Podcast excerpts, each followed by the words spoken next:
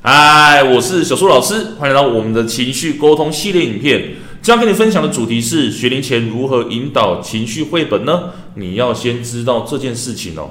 其实啊，如何透过情绪绘本来引导孩子认识情绪这件事情，我们在我们的情绪沟通课都有详细的说明的。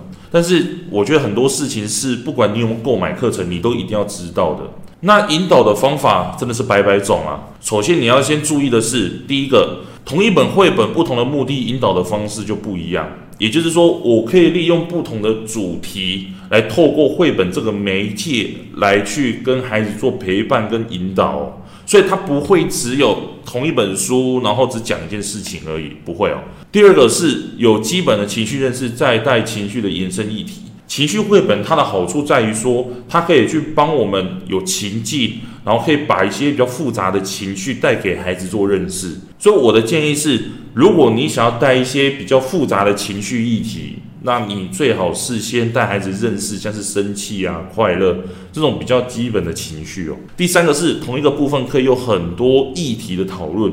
好，比方说我等下会讲的封面，我就可以用很多的议题来跟孩子做讨论哦。来，我们来示范一次。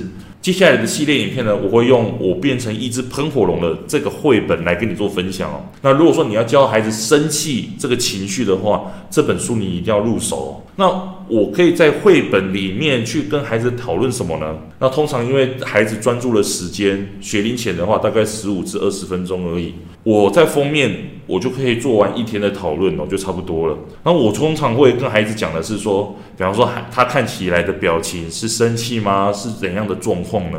然后猜测一下接下来故事会有怎样的发展。那还有，我会去跟孩子讨论说，比方说颜色，为什么火的颜色是红色或者是黄色的呢？那跟我们现实当中的火有一样的颜色吗？甚至是我还会跟孩子讨论数学，比方说牙齿啊有几个呢？那我就跟孩子数一次，然后眼睛有几个，眉毛有几个，甚至是我会跟孩子讨论其他的颜色，他的皮肤是什么颜色，衣服是什么颜色，这些不同的特征就是要带孩子去了解，孩子在接下来读书的时候，他才能去发现说，哇，原来这些主角或者是配角，他们其实。不同的颜色搭配，或者是数量等等的，都是有设计过的哦。好，所以说光封面就已经有很多东西可以跟孩子讨论了。好，那我们今天就先分享到这里。